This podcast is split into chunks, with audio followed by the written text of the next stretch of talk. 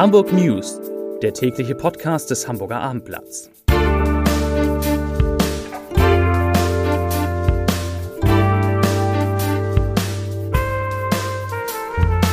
Herzlich willkommen zu den letzten Hamburg News in dieser Woche. Mein Name ist Lars Heider und heute geht es in diesem Podcast um die komplette Wiedereröffnung der Hamburger Gastronomie und um sinkende Corona-Zahlen. Weitere Themen. Hamburg will einen Teil des Hafens an Chinesen verkaufen. In Bramfeld entkommt eine Frau knapp einer Entführung. Und der Hamburger Flughafen hat ab morgen einen eigenen Podcast dazu. Gleich mehr. Zunächst aber wie immer die Top 3, die drei meistgelesenen Themen und Texte auf abendblatt.de.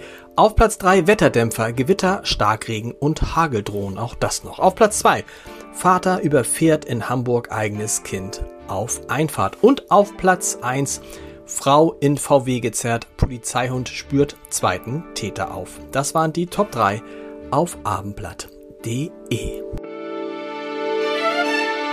Die Hamburger Restaurants und Kneipen dürfen von heute an auch wieder in ihren Innenräumen Gäste bewerten.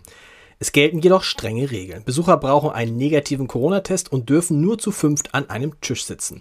Das Personal muss sich zweimal pro Woche auf das Virus testen lassen. Ab 23 Uhr müssen dann die Gäste das Lokal verlassen oder sich in den Außenbereich begeben. Befindet sich die Gastwirtschaft, was für ein schöner Name, im Schanzenviertel oder bestimmten Bereichen von St. Pauli, darf am Wochenende auch draußen kein Alkohol mehr ausgeschenkt werden.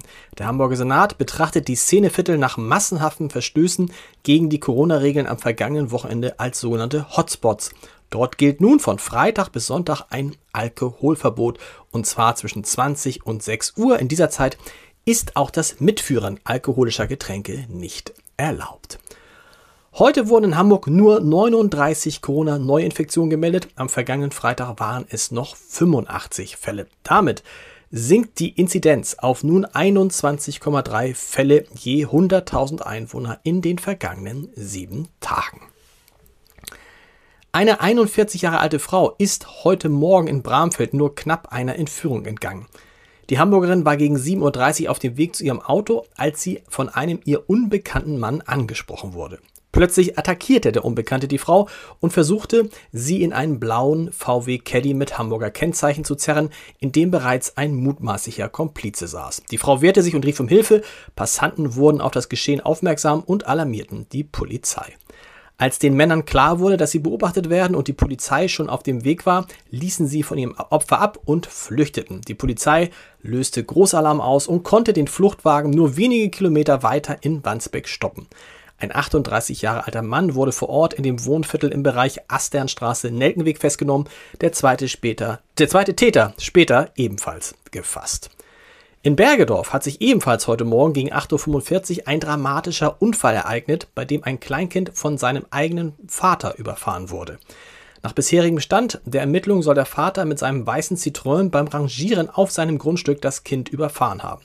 Der einjährige Junge soll angeblich unbemerkt unter das Auto gekrabbelt sein, als der Vater losfuhr. Beide hatten zum Glück Glück im Unglück. Der per Rettungshubschrauber eingeflogene Notarzt stellte vor Ort lediglich Schürfwunden und eine Kopfverletzung bei dem Kind fest.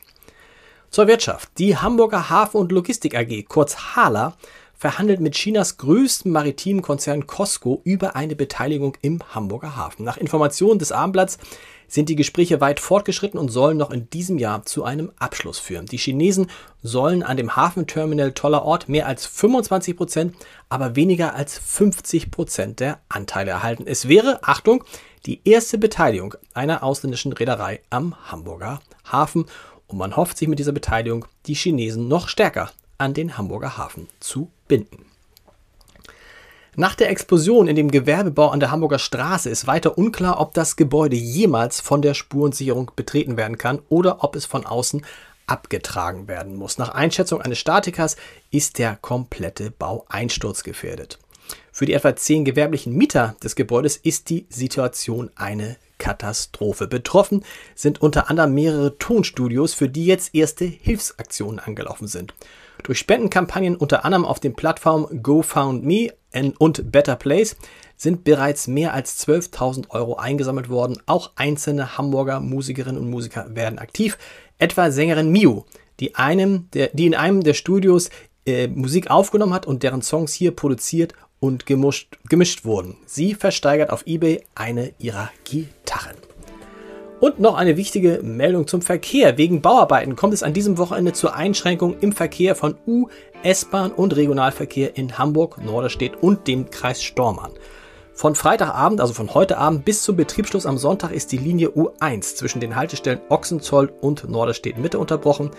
Grund dafür sind Gleisbauarbeiten. Ein Ersatzverkehr mit Bussen wird eingerichtet, die Fahrzeit verlängert sich allerdings deutlich. Ebenfalls unterbrochen ist die Linie S1 an diesem sowie den beiden kommenden Wochenenden, also am 12. und 13. Juni und dann noch am 19. und 20. Juni.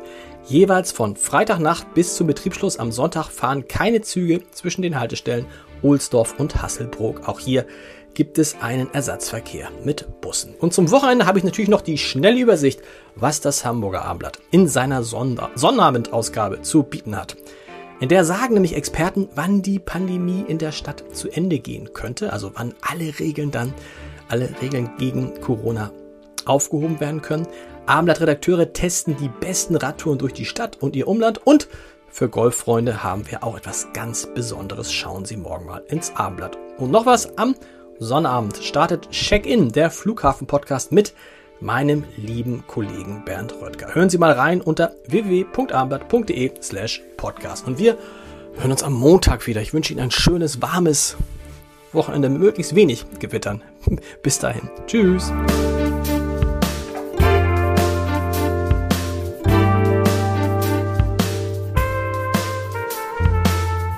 Weitere Podcasts vom Hamburger Abendblatt finden Sie auf abendblatt.de slash podcast.